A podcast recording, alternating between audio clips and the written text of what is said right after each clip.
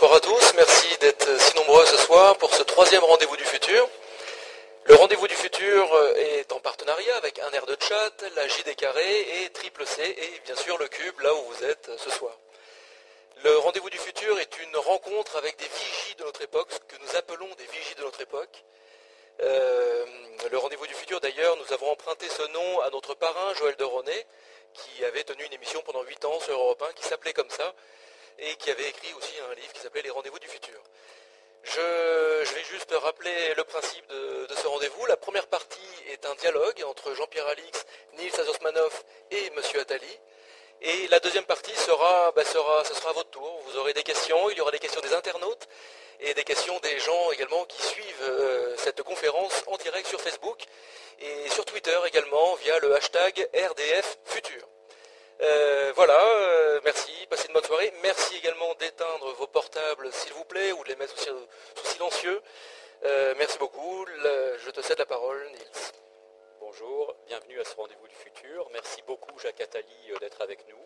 Euh, nous allons tenter de mieux comprendre avec vous ce phénomène de société que l'on appelle la révolution numérique, euh, qui transforme les pratiques, les modèles économiques, les dynamiques sociales, les modes de vie, bref, en un mot, qui change le monde. Jean-Pierre Alix est avec nous, qui est avec nous et responsable du projet Sciences Société du CNRS et rédacteur en chef de la revue Science et Devenir de l'Homme. Il va co-animer cette rencontre qui est diffusée, comme Éloi l'a dit, en direct sur plusieurs sites et réseaux sociaux. Euh, c'est donc un public nombreux qui euh, vous écoute ce soir, Jacques Attali public à la fois dans la salle et sur les réseaux, et je salue euh, toutes celles et ceux qui nous ont virtuellement rejoints. Alors Jacques Attali, on ne vous présente plus. Vous êtes selon le magazine Foreign Policy l'un des 100 intellectuels les plus importants au monde. Vous êtes économiste, conseiller d'État honoraire, vous êtes l'auteur de 50 livres traduits dans plus de 20 langues, euh, vous êtes également musicien. Vous avez fondé et présidé la Banque européenne pour la reconstruction et le développement. Vous avez fondé Action contre la faim et lancé le programme européen Eureka axé sur les nouvelles technologies et qui a notamment euh, donné naissance au MP3. Vous êtes aujourd'hui président de la société de conseil Atali Associés qui est spécialisée dans les nouvelles technologies et président de Planète Finance, une institution qui agit pour le développement de la microfinance dans plus de 80 pays. Alors, je rappelle que nous sommes ici au Cube, Éloi l'a dit, un lieu entièrement dédié aux arts numériques où se tient actuellement le Cube Festival.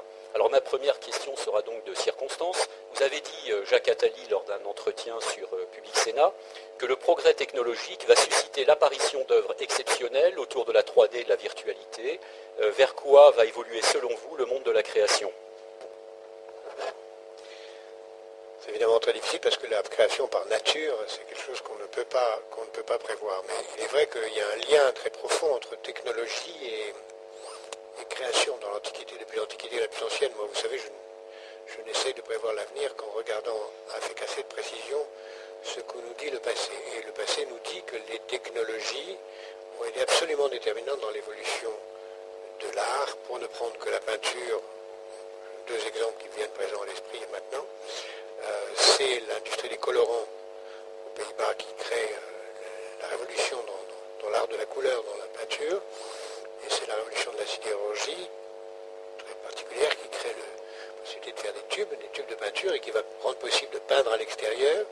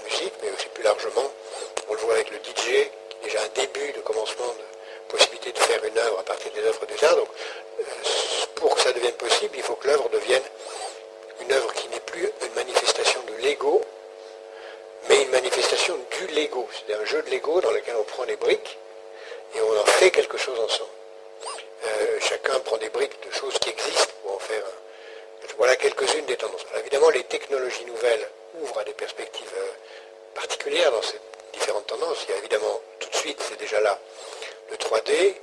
Dans le spectacle vivant, il y aura l'hologramme, qui est une des dimensions du 3D qui va être euh, encore plus visible.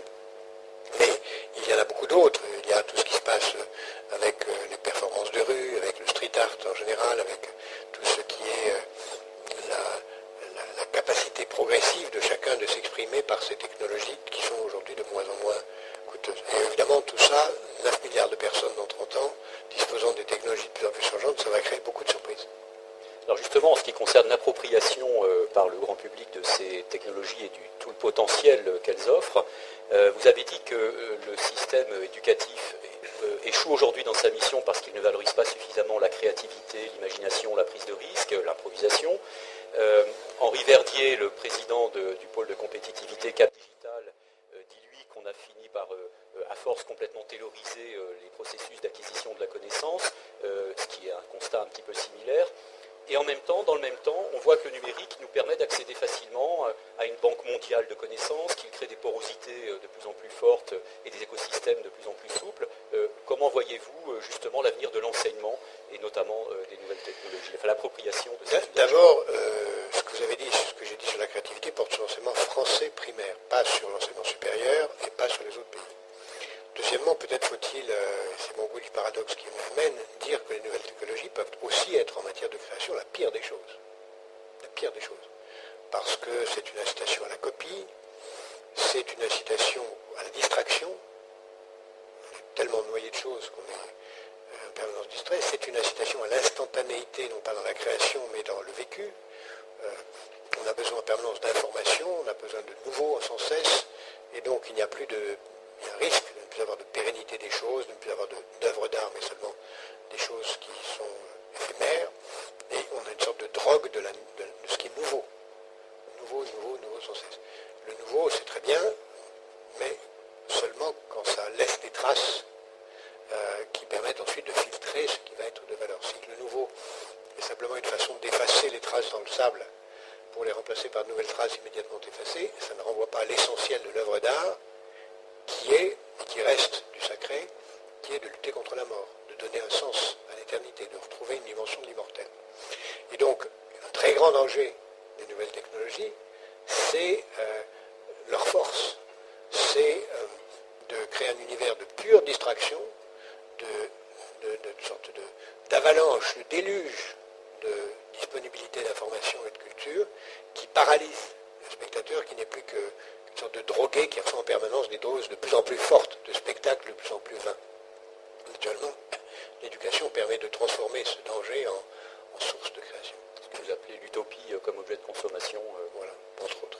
Jean-Pierre. Euh, changeons de registre sans toutefois trop nous éloigner du sujet. Vous avez, un de vos derniers livres s'appelle Tous ruinés dans 10 ans. Et donc je voudrais introduire la dimension économique de ce phénomène créatif, technologique, etc. Et vous posez la question peut-être de la façon suivante. Parce que certains, le créent et en bénéficient, certains ne le créent pas, n'en bénéficient pas, et on a un certain nombre d'autres cas. Et en même temps, ce phénomène est créateur d'inégalités dans le monde. Comment est-ce qu'on peut réduire ça Je ne comprends pas votre question. Alors, je vais vous la reposer. Euh, je dis que certains pays ou certains peuples sont particulièrement inventifs et créent eux-mêmes des technologies nouvelles, numériques et non numériques. Et ils en ont l'usage en priorité. Alors ceci crée des différences de développement dans le monde. Ça contribue à la différence de développement dans le monde. Est-ce que c'est plus clair Oui. Merci, excusez-moi, j'étais sans doute intellectuellement paresseux. Le... D'abord, ce n'est pas des peuples qui créent, c'est des environnements qui permettent de créer. Google a été créé par euh, un russe et euh, un indien, je crois. Euh, non, il y avait un américain parmi les deux. mais aux États-Unis, la plupart des grandes créations sont faites par des gens qui sont venus aux États-Unis, mais qui ne sont pas nés là. Et d'ailleurs, comme chacun sait, nationalité, ça existe de moins en moins dans un univers nomade, et c'est pour ça que tous ces débats aujourd'hui sont frappés au coin de l'archaïsme le plus brutal. J'entends les débats sur la nationalité. Donc en réalité, ce qui compte, c'est créer un environnement créatif.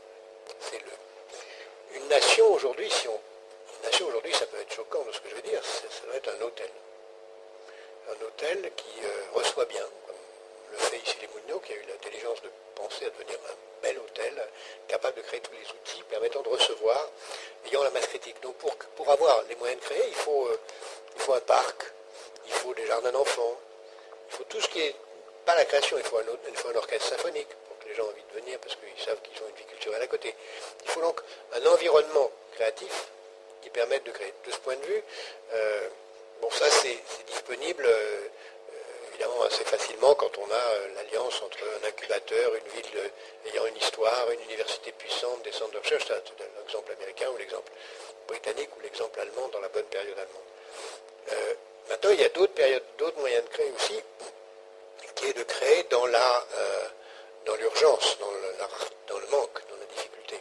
Moi, je préside, vous l'avez dit, une planète finance, une organisation qui travaille à, lutter contre la pauvreté. Nous aidons nous-mêmes 13 millions de personnes, nous avons un microfinance de 200 millions de personnes, c'est 200 millions de créateurs. C'est des gens qui sont en situation extrêmement difficile et qui se débrouillent. Alors parfois, ils ne créent rien de très sophistiqué, c'est reste très modeste, mais parfois, ils créent euh, des technologies euh, avec des moyens extrêmement sommaires, parfois ils créent des œuvres d'art avec des moyens rudimentaires, moi j'ai vu des merveilles avec, rien. Donc, il y a à la fois le, deux, nécessités qui sont euh, assez contradictoires. La première nécessité, c'est d'avoir un environnement confortable, et la seconde, c'est d'avoir un environnement inconfortable. Parce que l'environnement confortable crée les conditions de la masse critique, mais l'environnement inconfortable crée la volonté, le sens de la menace. Et le vrai créateur, je crois, c'est celui qui a une pulsion intérieure très forte. Euh, il ne peut pas s'empêcher de créer. Et, et, de ce point de vue, l'environnement confortable l'aide, mais il faut qu'il y ait cette pulsion intérieure. Cette pulsion intérieure peut venir d'une menace externe ou elle peut venir d'une source interne. C'est, très, euh, je, crois, pour revenir à votre question sur l'éducation, mon, credo sur l'espèce humaine, c'est que toute personne humaine est créatrice. Mais que le drame de l'histoire de l'humanité, c'est que très peu de gens ont la chance de trouver dans quel domaine ils sont créateurs. alors, l'éducation, malheureusement, nous focalise sur quelques domaines de création. Et si on n'est pas bon dans ces domaines, on est chassé du processus, alors qu'elle devrait euh, faire parcourir tous les champs du possible en donnant des, morceaux de Lego pour que chacun puisse ensuite trouver ce à quoi il est, pourquoi il est créateur. Mais en même temps, l'éducation doit créer les conditions de faire en sorte que la création soit valorisée et non pas la répétition. Euh, or, la création, c'est fait d'échecs, c'est fait de, de déceptions. Euh, donc, c'est le renversement total par rapport au système éducatif. Il faut valoriser l'échec, à condition que l'échec soit la conséquence d'une tentative il faut valoriser le, fait de faire du neuf et pas de répéter ce qu'on vous a appris. Tout, le contraire de ce qu'on fait trop souvent. Est-ce que, j'ai appris, moi? Pardon. Est-ce que vous pourriez nous donner quelques exemples? Vous, aviez peut-être quelques exemples en tête. Vous dites avoir rencontré des créateurs fantastiques, formidables. je vous donne des, des centaines. Avant-hier, j'étais au fin fond du désert, dans, dans, un des Émirats arabes le plus pauvre de tous. Il y a un homme qui, dans le désert total, a créé, en 10 ans, sans aucune source, sans argent et sans, sans matière première, la première entreprise mondiale de céramique. Il n'y a aucune raison qu'elle soit là, sauf qu'il y a un petit peu d'argile, mais il est là, parce qu'il a eu la volonté, parce qu'il a pensé, parce qu'il a fait. Euh, il y a un, mois, j'étais, euh, un peu plus d'un mois, j'étais au, au Bhoutan, euh, j'ai vu des, choses, des artistes extraordinaires qui, fondés sur une culture religieuse, ont inventé des, façons de construire des temples et des, architectures absolument uniques. Donc, l'art, la, technologie, tout ça, c'est une question. On, en voit des milliers. Je prends un autre exemple, ce qui se passe en musique. Euh, aujourd'hui, vous avez euh, partout à travers la planète des créateurs musicaux comme on n'en a jamais connu, s'expriment. je peux donner des centaines un peu partout à travers le monde. Donc, euh, la créativité, elle est partout. La grande difficulté, c'est quand la créativité exige, comme c'est le cas dans les, quand la technologie, la créativité est au bout d'une chaîne technologique. C'est-à-dire que pour créer, il faut After Effects, il faut euh, euh, des, instruments, des investissements lourds. Dans certains secteurs, c'est très difficile de, créer sans investissement lourd. Et là, je pense que ce qui est en train de se passer, c'est en particulier, c'est la chance du numérique, c'est que le coût des outils de création est en train de s'effondrer. On le voit par exemple dans le, je citais After Effects, qui permet de faire des choses avec euh, un logiciel qui va coûter 4-5 000 euros. Euh, deux mois de travail pour apprendre à s'en servir, qui, permet de faire des choses euh, qu'avant il fallait euh, des, centaines de millions de dollars pour faire. Donc il y a aujourd'hui un effondrement des coûts, des, outils nécessaires, qui je crois vont permettre de démultiplier énormément la création dans le domaine du numérique. C'est pour ça qu'à mon avis, il va prendre beaucoup d'avance sur les autres. Pourquoi n'avez-vous pas choisi comme musicien le jazz ou les musiques actuelles qui sont des musiques de pure improvisation, vous, qui improvisez très facilement avec les idées, les concepts, je sais que vous êtes un passionné de musique baroque, euh, que j'adore par ailleurs. Mais, D'abord parce que personnellement je suis pianiste, si mauvais pianiste que je ne sais pas improviser. Euh, donc je suis chef d'orchestre, mais je ne sais pas, un orchestre on n'improvise pas quand on dirige un orchestre. Mais c'est une, autre question. Vous avez raison, le jazz euh, est, une, est, une étape dans le basculement de la société de l'improvisation. Euh, c'est une étape très importante. Euh, d'ailleurs, dans la musique baroque, les cadences sont de l'improvisation. Alors, je, ne maîtrise pas du tout le temps, je ne sais pas où on en est. Je dois vous euh, quitter impérativement à 8h moins 2. Et je, je, rappelle que le débat, c'est un débat aussi avec la salle, donc il ne faut pas qu'on monopolise la parole. Est-ce qu'il y a des questions dans la salle Levez la main. Ah, une heure deux déjà.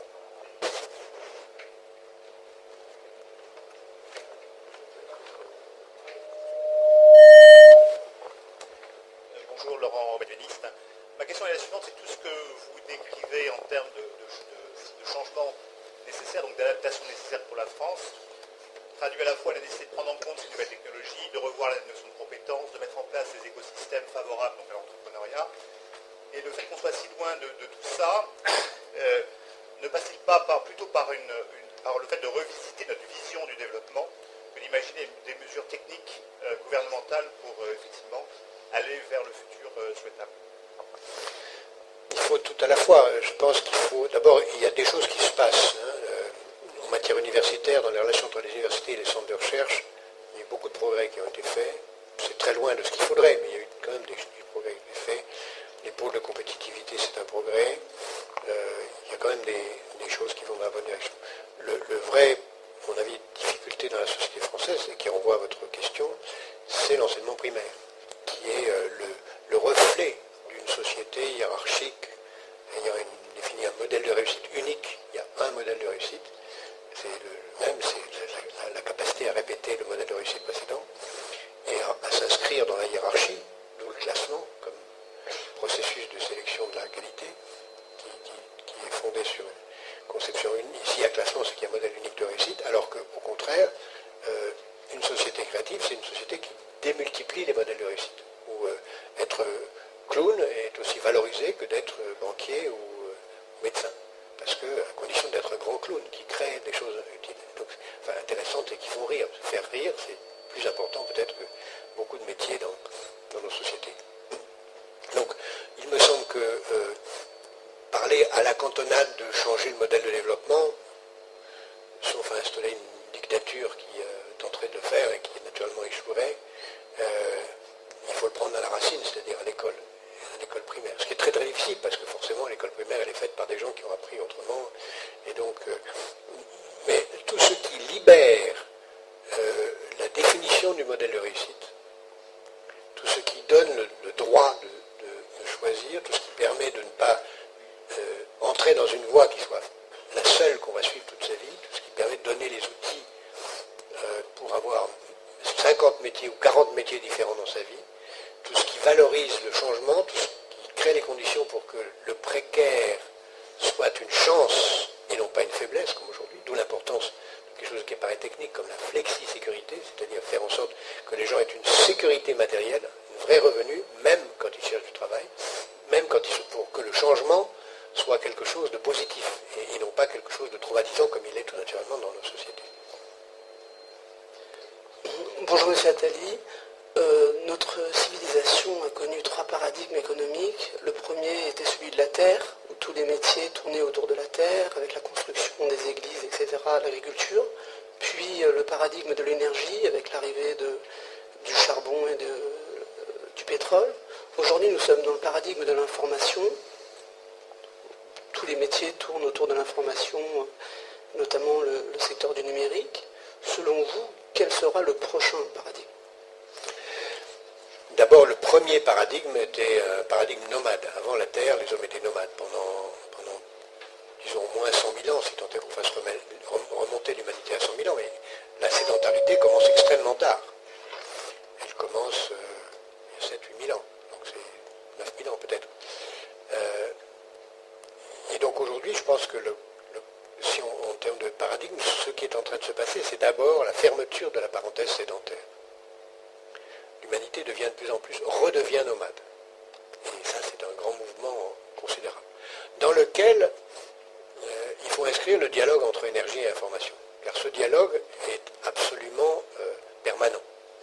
Euh, quand on regarde l'histoire de l'humanité, elle avance deux pas de progrès. Un, progrès sur l'énergie, un progrès sur l'information. Et souvent en mêlant les deux.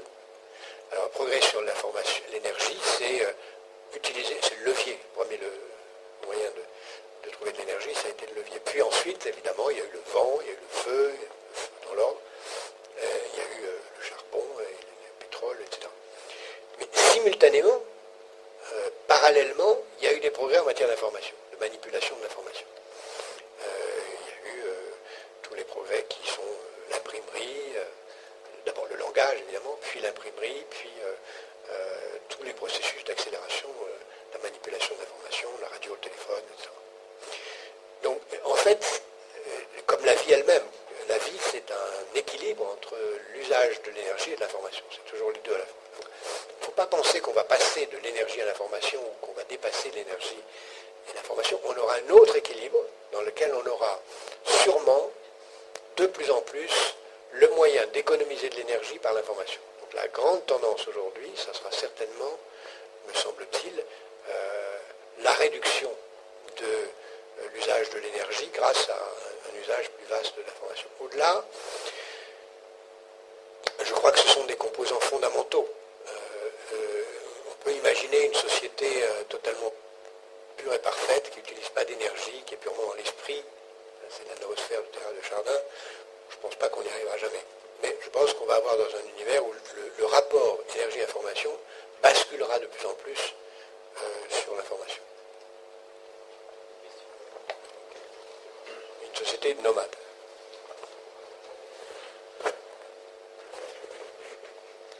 Merci, bonjour, Alain Daugé. Je voulais savoir ce que ça va être, c'est d'être nomade sans tribu. Comment est-ce qu'on peut s'adapter au nomadisme sans tribu? Euh, vous avez tout à fait raison. La réponse est non, on ne peut pas. Euh, c'est pour ça que je crois que, là encore, euh, la réponse, me semble-t-il, hein, chacun a son avis tout aussi valable que le mien dans ce qui suit, mais la réponse n'est pas où, c'est et. C'est-à-dire qu'on ne sera pas, dans l'avenir, nomade, mais pas sédentaire, on sera nomade et sédentaire. J'aime beaucoup ce proverbe japonais qui dit, quand tu voyages, pense à ta maison, quand tu es chez toi, pense au voyage. C'est-à-dire quand tu es chez toi, pense au voyage, c'est-à-dire accueille les voyageurs. Parce que tu n'oublies pas que toi-même tu as été, que tu peux redevenir voyageur. Et quand tu voyages, pense à ta maison, ça veut dire conduis-toi bien dans les maisons où tu passes, parce que ça peut être chez toi que les voyageurs passent. Donc il faut, je pense que l'avenir, c'est d'être les deux à la fois. De même pour les tribus, en effet, on, casse les tribus fondatrices, mais en même temps, euh, nous appartenons de plus en plus à beaucoup de tribus. Nous sommes, c'est ça qui est, je crois, le plus difficile à, comprendre, mais ce qui est en train de se passer, c'est que nous sommes euh, multiples. Nous sommes dans le monde du et, et non plus du ou. Et c'est extraordinairement difficile à concevoir et à vivre. La banalité, c'est qu'on peut être habité Paris et être supporter de l'OM. Ça, c'est une banalité. Mais si on pousse le raisonnement, c'est euh, d'avoir euh, plusieurs euh, loyautés simultanées qui peuvent paraître contradictoires. si je pousse le vertige très loin, je pense que ça viendra dans les loyautés sentimentales, il y a des gens, je ne dis, pas que je suis en faveur de ce modèle, mais je pense que c'est en train de s'installer, où il y aura des loyautés multiples. On vivra dans des tribus de plus en plus complexes, comme on vit, on voit déjà apparaître avec les, familles recomposées des, loyautés multiples. Je pense que c'est à ça qu'il faut se préparer, à ça que nous ne sommes pas du tout préparés. Parce que nous sommes préparés à des univers extraordinairement en silo. Et donc la réponse à l'absence de tribus, ce n'est pas l'absence de tribus, c'est la multiplicité des tribus recomposé en permanence. Alors, Éloi, on va prendre après une autre question, mais Éloi euh, donc, euh, va prendre une question d'un internaute. Oui, quelques internautes qui posent des questions euh, assez triviales sur la politique. Par exemple, Monsieur Attali, vous qui avez été si proche du pouvoir, n'avez-vous jamais été tenté par un ministère ou par la politique? J'ai déjà répondu 50 fois à cette question. François Mitterrand m'a fait l'honneur de me le proposer. J'ai dit non, parce que j'estime que mon rôle est d'être D'abord, je, m'intéresse à la planète et pas seulement à mon pays. Ensuite, euh, je crois que l'avenir d'un ministre, c'est d'être ancien ministre. L'avenir d'un écrivain, c'est d'être un écrivain. Et je préfère cet avenir-là. De Bateau 33. Je vais, je vais en poser quelques-unes et puis après, je vous repasserai le parole promis. Bateau 33 qui dit Ma question peut vous paraître idiote, mais quelle est selon vous la maladie de notre époque et est-ce guérissable? Il y a une réponse. Peut-être dix minutes plus tard, il m'en serait venu une autre, mais je vous livre celle qui me vient à l'esprit maintenant. La maladie de notre époque, c'est la peur. Nous avons peur de l'avenir, faut pas. Mais euh, il faut en même temps peur de ne pas avoir peur. Il y, a deux phrases qui sont importantes. Celle qu'a dit le pape Jean-Paul II quand il a dit N'ayez pas peur. Qui me paraît être une phrase à la fois très importante, mais totalement fausse. Parce que si vous n'avez pas peur, vous êtes comme les cavaliers polonais, d'ailleurs l'humanité polonais, qui foncent face aux chars allemands et qui se font tuer. Donc ne pas avoir peur est une absurdité. En réalité, il citait une phrase d'un rabbi polonais qui disait N'ayez pas peur de vos ennemis. Ça veut dire connaissez vos ennemis, apprenez ce qu'ils sont, dotez-vous des moyens de les combattre et alors n'ayez plus peur. Et donc je pense que la principale maladie de notre société, c'est d'abord de ne pas identifier nos ennemis, la rareté de l'énergie, euh, euh, la violence de toute nature. On ne veut pas voir. Parce que comme quand quelqu'un est confronté à une maladie, il dit non, pas ça, pas moi, c'est pas vrai. Déni de réalité. Et donc nous avons un déni de réalité face aux menaces qui nous permet de masquer un peu nos peurs tout en sachant qu'il y a des menaces, donc on a quand même peur. Donc il faut affronter les menaces, les voir en face, et puis se doter les moyens de les combattre. Comme un joueur de foot, si un joueur de foot combat sans euh, connaître la réalité de son équipe, il a perdu d'avance. Il faut connaître l'ennemi et ne pas en avoir peur. Euh, pour rebondir sur euh, cette phrase, et après avoir lu Tout ce dans 10 ans, je suis tombé sur un, très beau texte écrit en 1939, je, le lis rapidement. Tandis que nous demeurons dans le ventre de la baleine, notant les variations de température, relevant et dressant la carte du dynamisme interne, la baleine elle-même plonge dans les profondeurs, nous devons laisser tomber le stylo, le crayon, le pinceau pour devenir la baleine elle-même. L'expérience véritable se trouve au-delà, dans les eaux profondes où nage la baleine. Tu crois nourrir le monde, mais tu ne nourris que la baleine. C'était dans une lettre de Henri Miller à Anaïs Et aujourd'hui, euh, on a une véritable difficulté justement à voir au-delà du ventre de la baleine, dans une complexité du monde qui croît de plus en plus, quels sont ces nouveaux crayons, ces nouveaux outils, ces nouveaux pinceaux, comment ne plus avoir peur quand, on n'arrive pas à voir au-delà du ventre de la baleine? Ben, c'est le rôle des intellectuels que de, donner les moyens ou d'aider à, faire réfléchir. C'est ce que j'essaie de faire avec beaucoup d'autres. De donner les moyens de sortir du ventre de la baleine. Jonas l'a fait, hein, et il s'en est pas si mal, sorti il avait, quelqu'un pour l'aider. Euh, je pense qu'aujourd'hui, il faut penser, euh, faut penser en permanence la réflexion et l'action. C'est-à-dire que ne faut pas simplement se dire euh, comment penser à sortir de la baleine. Il faut sortir de la baleine. Il faut le faire. Il ne faut pas attendre que quelqu'un vienne vous sortir de la baleine. Si je peux me permettre un exemple personnel, moi j'ai jamais considéré que la fonction de l'intellectuel c'était de penser et d'engueuler les hommes politiques parce qu'ils ne font pas ce qu'ils disent. Euh, j'ai toujours pensé qu'un homme, intellectuel, c'est quelqu'un qui doit agir en même temps. Moi, je considère que le, plus grand problème de la planète aujourd'hui, c'est euh, la croissance de la pauvreté. Et je passe la moitié de mon temps à, créer euh, des moyens pour petit niveau, pour aider à lutter contre la pauvreté à l'échelle de la planète. Donc je pense que chacun d'entre nous doit en permanence confronter euh, sa révolte euh, avec ce qu'il peut faire. Pourquoi je crois que euh, l'état d'esprit révolutionnaire est, fondamental. Un, artiste, c'est quelqu'un qui est révolutionnaire, au sens où il n'accepte pas les règles existantes. Un, intellectuel doit être révolutionnaire, il ne doit pas accepter les règles. Un, homme d'action doit être révolutionnaire. Ça ne veut pas dire que je fais de l'incitation à poser des bombes en disant ça.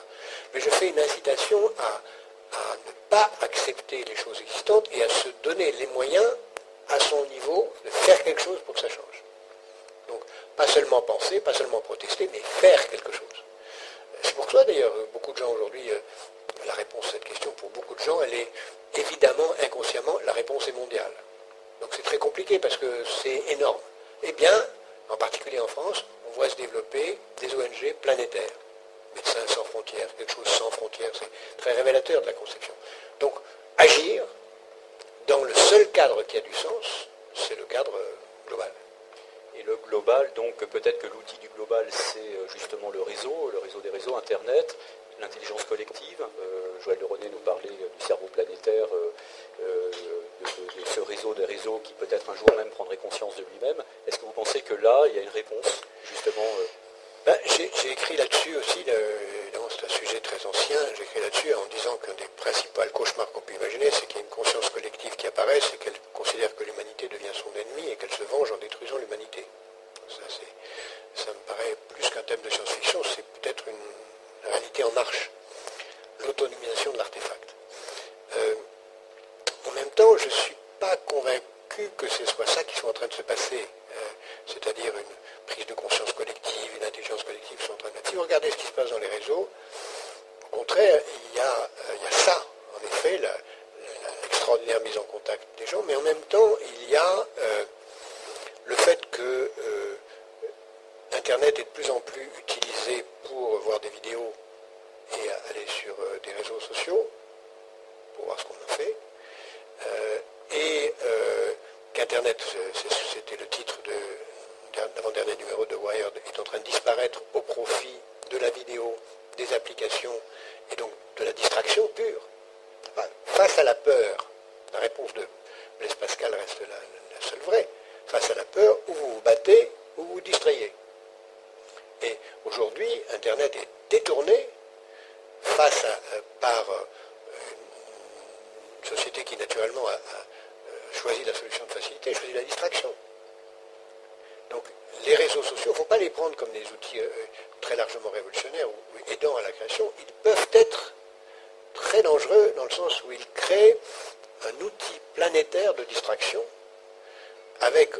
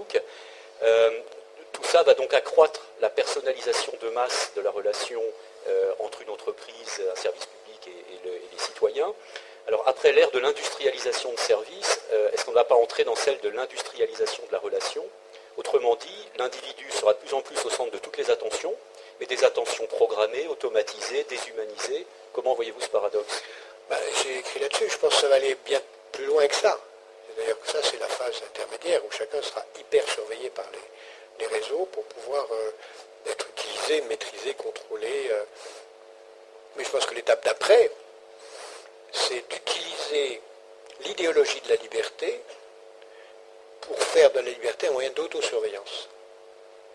On le voit déjà pour des choses très simples. Par exemple, il y a une idéologie à laquelle je participe, c'est de ne pas devenir obèse.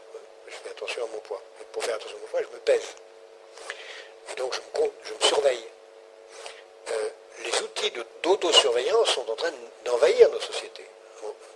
Pourquoi? Parce qu'on crée une pression très forte. Attention, si vous grossissez, vous allez mourir.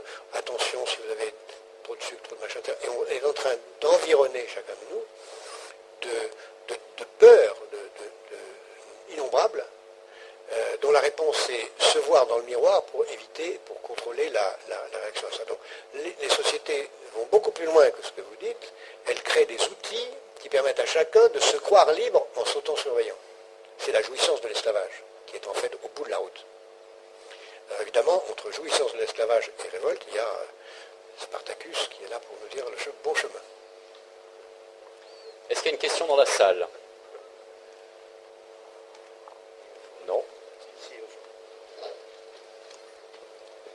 Bonjour, euh, je m'appelle Marco et je voudrais rebondir sur euh, les sujets qui sont sortis tout à l'heure, sur euh, les bombardements d'informations et la, facilité d'approche aux moyens d'expression, qui est de plus en plus, comment dire, une sorte de démocratisation de ces moyens,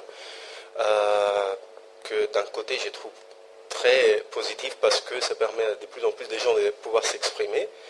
D'un autre côté, ce qu'il arrive est que il y a de moins, en moins de communication entre ces créateurs. Euh, et euh, donc, ils n'arrivent même pas à se rendre compte des possibilités de ce qu'ils créent parfois. J'ai fait un exemple euh, en relation à cette exposition. J'ai vu deux œuvres qui, ont des potentiels thérapeutiques en chromothérapie et en musicothérapie, mais qui ne sont pas présentées, au moins dans les cadres de cette exposition, de telle façon. donc je me demandais si vous avez une opinion sur ce sujet, si comment créer des communications euh, qui passent dans mm, des, réseaux de communication qui soient vraiment de la communication, pas de la distraction pure et simple. Ça veut dire qu'il faut, euh, vous savez, rien, ne remplace. Quel est le seul lieu important dans une entreprise? La machine à café. Parce que c'est l'endroit où les gens se rencontrent, hors de tout contexte hiérarchique, bavardent et les idées viennent. Depuis Platon, c'est ça, que c'est dans la, conversation que naît... Euh, l'idée. Et donc c'est dans ce que vous dites, dans les conversations que, naîtront l'idée. Sinon, en effet, ce à quoi on assiste, euh, c'est qu'il y a en effet une multiplicité de journaux, mais les journaux sont tous en train de devenir des journaux intimes.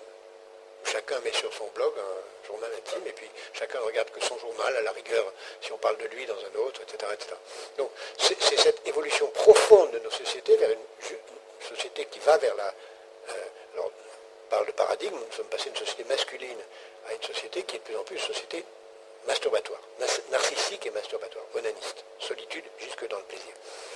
Et, là, on, le voit le plus en plus. C'est contre ça absolument qu'il faut lutter. C'est la grande évolution de nos sociétés, de grande bataille de nos sociétés aujourd'hui, entre une très forte évolution vers l'autisme, que, la création va euh, l'emporter, quand je disais tout à l'heure, chacun va devenir créateur, mais il est créateur pour lui-même. Hein, celui qui joue, qui improvise pour lui-même, avec un casque qui fait sa ou celui qui euh, partage avec les autres. Et je crois que le, grand mouvement dans, nos sociétés aujourd'hui, c'est euh, de savoir si on va créer les conditions pour euh, maintenir ou développer des lieux comme, ici, des lieux d'échange physique, de, vrais, qui ne sont pas du spectacle, mais qui sont des lieux de confrontation, d'échange, de dialogue, de faire naître des... Rien ne naît ailleurs que dans une conversation. Rien ne naît... Les seuls, même les œuvres d'art les plus sophistiquées, naissent dans les conversations. Même la musique, même les, tableaux, si vous prenez l'histoire de la peinture, c'est dans la conversation, c'est dans l'échange, c'est dans le, choc des, idées. Si on, va utiliser ces technologies seulement dans la confrontation froide de, Narcisse, euh, c'est la fin de l'espèce humaine. Donc je crois qu'il faut, euh, et c'est là le, génie des, euh, presque involontaires, parce que ça n'a pas été autorisé, des universités américaines quelle est la chose la plus importante dans une université américaine? C'est le faculty club. C'est l'endroit où les profs se reçoivent, bavardent, reçoivent un étudiant. Moi, la première fois que je suis arrivé dans une université américaine, j'ai téléphoné à un prof qui, était une idole pour moi. Il ne me connaissait pas, j'étais un étudiant inconnu. Il m'a invité à déjeuner une heure après mon arrivée à l'université. Il est devenu un ami, prix Nobel d'économie, un immense personnage. John Kenneth Arrow. Ça, ça n'existe pas dans nos sociétés hiérarchisées n'existe pas. Donc il faut créer et développer l'importance de la conversation. Et la conversation, ça veut dire d'abord écouter. Et pas seulement écouter deux monologues, mais savoir progresser dans la création de quelque chose d'autre. le neuf, c'est toujours... Euh, Connaître, c'est naître avec. Voilà. Mais le, neuf, c'est toujours, c'est toujours euh, quelque chose qui n'est pas là et qui vient. Oui, ce, partage auquel vous faisiez allusion à l'instant, il est aussi l'objet de régulation au niveau mondial. Et en particulier, je pense aux règles de la propriété intellectuelle, à la, rémunération du travail créatif que vous avez évoqué jusqu'à maintenant. Qu'est-ce que vous en pensez? Qu'est-ce que vous suggérez? C'est évidemment un sujet extraordinairement compliqué. Euh, d'abord, euh, les grandes œuvres d'art depuis l'histoire de l'humanité, euh, n'ont pas été faites pour de l'argent. Euh, elles ont été faites pour un motif profond qui est là. Parfois, il fallait, survivre, donc évidemment, il fallait être rémunéré.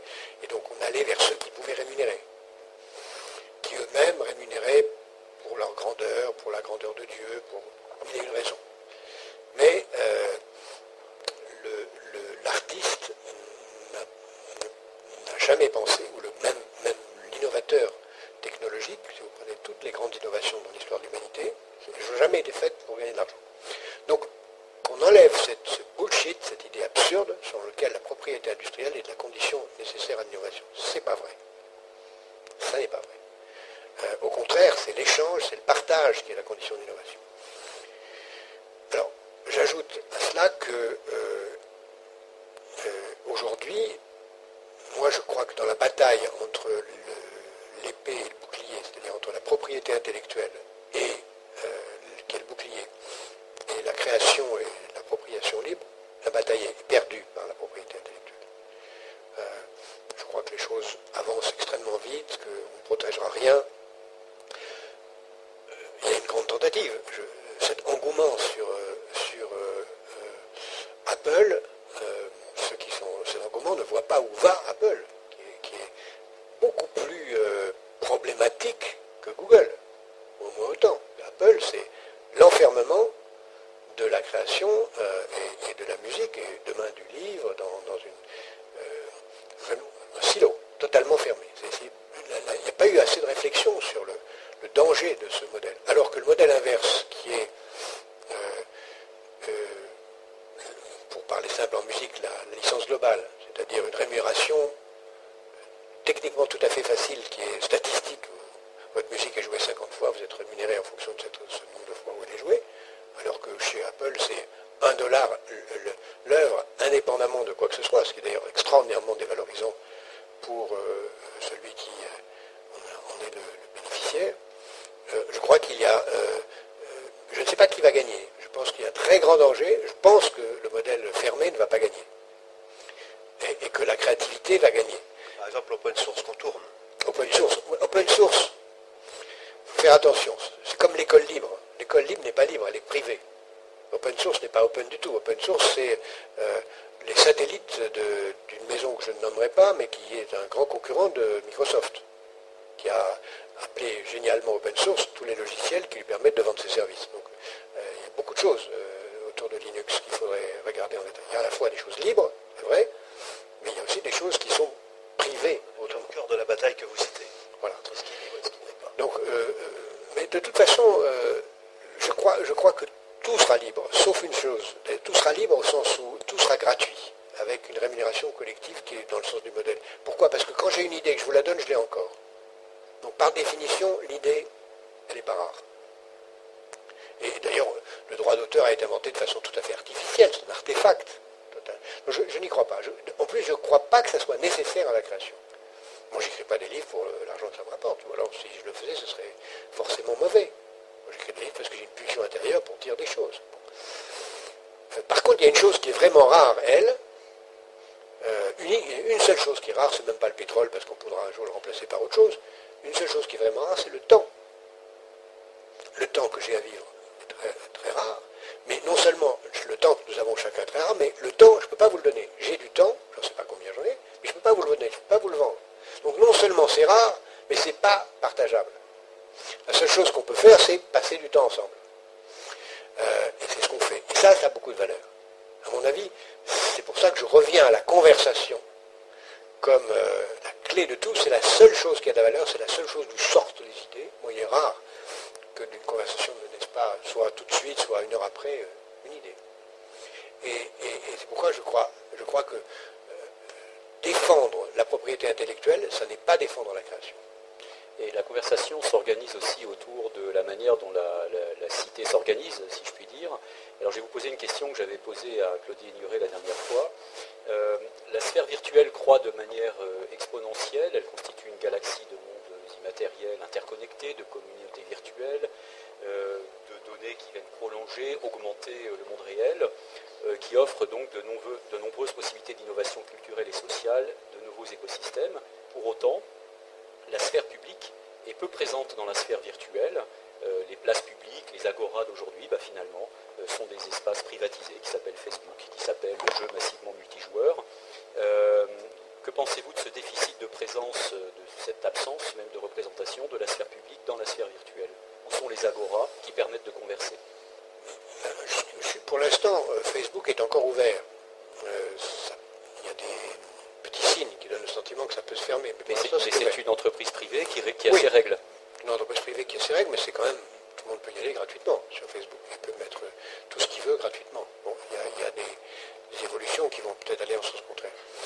Euh, moi, je pense que euh, euh, faut surtout pas que la puissance publique fasse un Facebook public. Ce serait pire que tout, parce que à ce moment-là, il y aurait quelqu'un qui se donnerait comme pouvoir de contrôler, d'utiliser ça pour lui-même, euh, un État qui voudrait savoir comment faire voter correctement les gens, etc.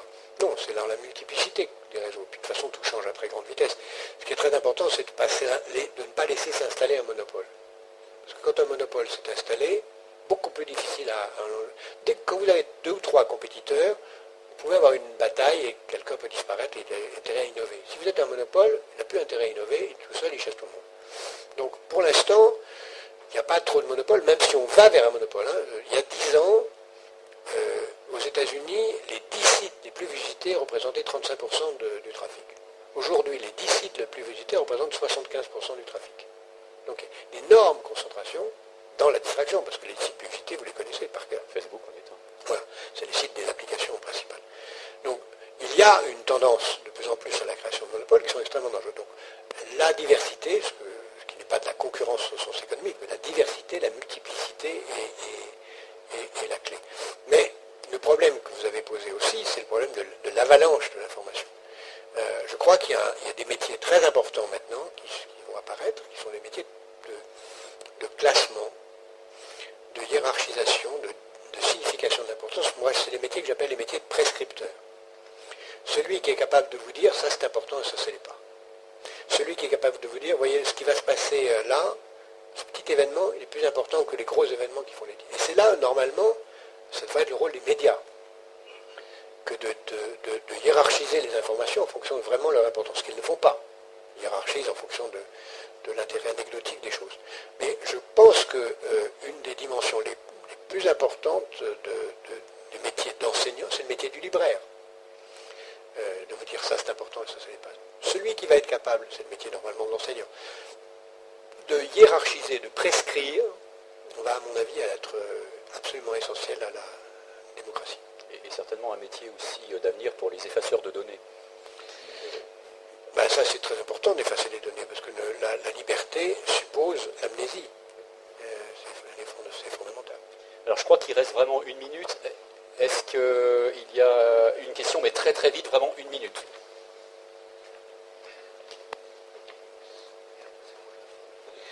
Oui, bonsoir messieurs. J'avais deux ou trois questions à vous poser. Seul, je, passe, je ok. serai parti d'ici dans trois minutes. Si le droit d'auteur est une notion qui est en train de s'évanouir, pourquoi est-ce que ces réseaux, ces tuyaux qui existent sur Internet mettent un point d'honneur à bien euh, encadrer euh, juridiquement le contenu qui est mis, de manière à s'approprier ces créations. Et pour aller dans la suite de cette question, est-ce que vous pensez que si vos écrits n'étaient pas publiés sur des livres concrets, des livres matériels, est-ce que vous pourriez tirer un revenu de votre création? Alors, premièrement, sur la première question, je n'ai pas dit que euh, c'était en train de se passer. J'ai dit que c'est ce qui se serait ça va se passer, euh, mais qu'il y a une forte résistance des réseaux, des systèmes qui installent des, blocages. Je ne crois pas qu'ils vont réussir, mais je pense que ça existe. On le voit, euh, toute l'industrie est crispée, l'industrie de la musique, l'industrie du cinéma, l'industrie du livre, etc. Deuxièmement, euh, je crois qu'il y a, l'exemple de la musique est intéressant, une rémunération des artistes qui est tout à fait possible, bien meilleure que la rémunération qu'Adopi va imposer, qui est la rémunération à l'acte. C'est-à-dire, euh, si on vous télécharge, euh, vous avez une, licence globale qui est prélevée sur le seul qui gagne de l'argent sur le système, c'est-à-dire le fournisseur d'accès, qui verse une rémunération parce que lui, pour l'instant, il ne paye personne et il est le seul bénéficiaire. C'est le fournisseur d'accès qui doit fournir intervenu, plus euh, pour ceux qui souhaitent des revenus publicitaires, et ça, c'est réparti en fonction de l'écoute des gens, en fonction des, journaux lus, en fonction des textes lus. Maintenant, si vous me posez une question à titre personnel, je vous réponds, je me suis toujours arrangé dans ma vie pour ne pas dépendre des droits d'auteur pour vivre. De façon à ne jamais être obligé d'écrire pour euh, euh, gagner ma vie. Parce que j'écris par le plaisir, il se trouve que j'ai la chance d'avoir des gros tirages, mais euh, ça n'a jamais été, euh, c'est- pas du tout quelque chose qui est nécessaire à ma, vie. De mon travail. Ça n'est que mon travail. je ne suis pas rentier. Oui, c'est pour ça que je vous dis, je prends l'exemple de la musique, ceux en musique, euh, les... Alors je prends un exemple des écrivains, mais vous allez voir où je vais aller. La musique, à mon avis, est très révélateur de ce qui va se passer. La musique, pourquoi? Parce que les DVD, les CD vont être de plus en plus... On n'arrivera pas à les contrôler, je ne crois pas. Mais les artistes gagnent leur vie par les concerts.